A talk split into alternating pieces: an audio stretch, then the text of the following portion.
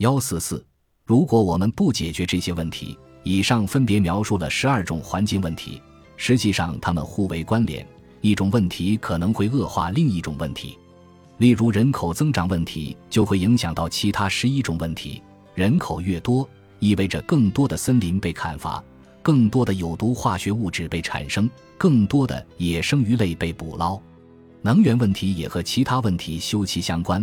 如利用化石燃料做能源会产生大量温室效应气体，用人工化肥补充土壤肥力时需要能源来生产化肥。由于化石燃料日益稀少，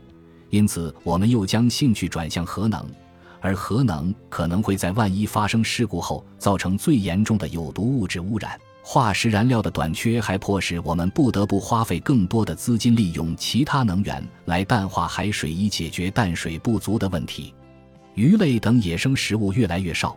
因此我们更依赖于家畜、作物和水产养殖以取代它们。如此一来，又会造成更多的表土流失，而农业和水产养殖也会使水体富营养化的问题更加严重。第三世界国家因滥伐森林、水资源短缺和土壤退化等问题矛盾横生，战争不断，于是许多居民以合法或非法的手段纷纷涌向第一世界国家。我们的世界目前处于非可持续发展的路线。上述总结的十二种非可持续性的问题，势必在接下来的几十年里制约我们的生活方式。这些问题就像定时炸弹，不到五十年就会引爆。例如，在马来西亚半岛国家公园保护区以外的低地热带雨林已被砍伐殆尽。按照目前的砍伐速度来看，所罗门群岛、菲律宾。苏门答腊和苏拉威西等地的热带雨林也将在十年不到的时间里完全消失，在二十五年内，也许只有亚马孙盆地和刚果盆地的部分雨林仅存下来。与此同时，在几十年里，世界上大部分海洋鱼类终将被捕捞一空或是灭绝，石油和天然气储量也会用光，光合作用的能力将达到上限，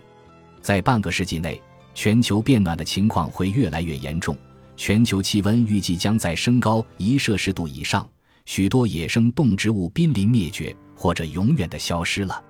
人们经常会问：当今世界最重要的环境或人口问题是什么？开个玩笑，答案可能是：目前最重要的问题是人们被带入歧途，关注哪个问题最重要。这一答案在本质上是正确的。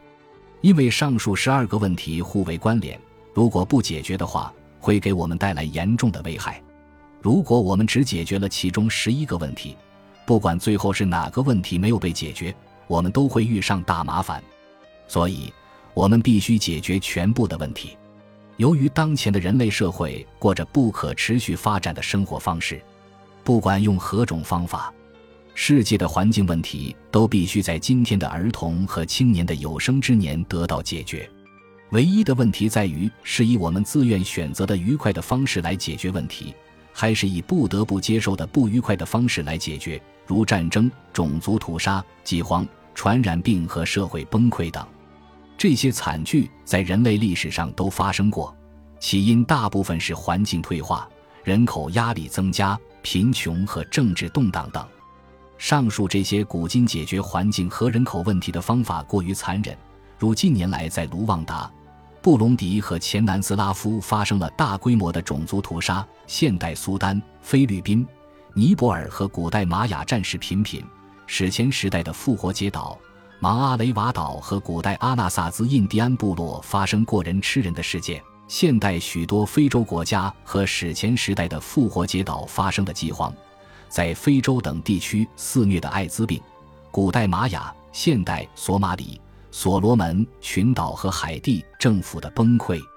全球大崩溃也许并不会发生。许多发展中国家可能会出现像卢旺达或海地那样的局面，而第一世界国家的居民依然过着舒适的生活。但是，他们只要想到未来可能出现更多的恐怖分子、战争和疾病，就会变得忧心忡忡。当数不胜数的移民从分崩离析的第三世界国家一波波涌入第一世界时，第一世界国家的居民怎么能置身于世外呢？我再次想起格陵兰加达农场的最终下场：生活在加达农场周围的维京人们一贫如洗，牲畜不是死光，就是被用来果腹。于是走投无路的维京人冲进富裕的加达农场，大肆劫掠。我们在陷入单方面的悲观情景前，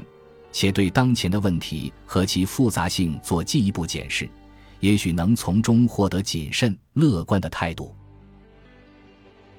本集播放完毕，感谢您的收听，喜欢请订阅加关注，主页有更多精彩内容。